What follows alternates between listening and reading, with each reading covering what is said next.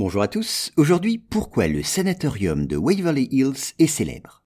Alors, fondé en 1910 à Louisville, dans le Kentucky, le sanatorium de Waverly Hills soignait des malades atteints de tuberculose jusqu'en 1962. Et selon des rumeurs persistantes, cet imposant bâtiment serait le siège de phénomènes paranormaux. Vous allez voir. D'abord, signalons que des faits réels ont pu donner corps aux légendes qui ont très vite couru sur le sanatorium de Waverly Hills. Jusqu'à l'apparition dans les années 1940 d'antibiotiques efficaces comme la streptomycine pour traiter la tuberculose, cette redoutable maladie était très souvent mortelle. Par ailleurs, les médecins de l'établissement pratiquaient certaines techniques chirurgicales invasives, comme la thoracoplastie, qui était douloureuse et pas toujours efficace. Aussi, le sanatorium de Waverly Hills eut-il à déplorer des dizaines de milliers de victimes.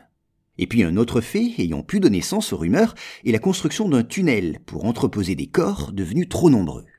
Alors rapidement, des patients et des visiteurs ont rapporté avoir entendu, dans les couloirs du sanatorium et dans le fameux tunnel, des bruits étranges, mélange de voix et de cris de douleur. Mais c'est dans l'une des pièces de l'établissement, la chambre 502, que les phénomènes les plus inquiétants se seraient manifestés. Des visiteurs courageux y auraient ainsi aperçu des ombres glissant dans la pièce. Et une voix impérieuse leur aurait même demandé de sortir. Alors les curieux, décidés à rester dans la chambre, y auraient perçu des gémissements et auraient été saisis d'une intense sensation de mélancolie. Au-delà, la rumeur prétend que deux infirmières se seraient suicidées dans cette chambre lugubre. L'une se serait pendue, tandis que l'autre se serait jetée par la fenêtre, l'une d'eux ayant été enceinte. Et on dit aussi que le toit du sanatorium aurait été le cadre d'autres phénomènes étranges.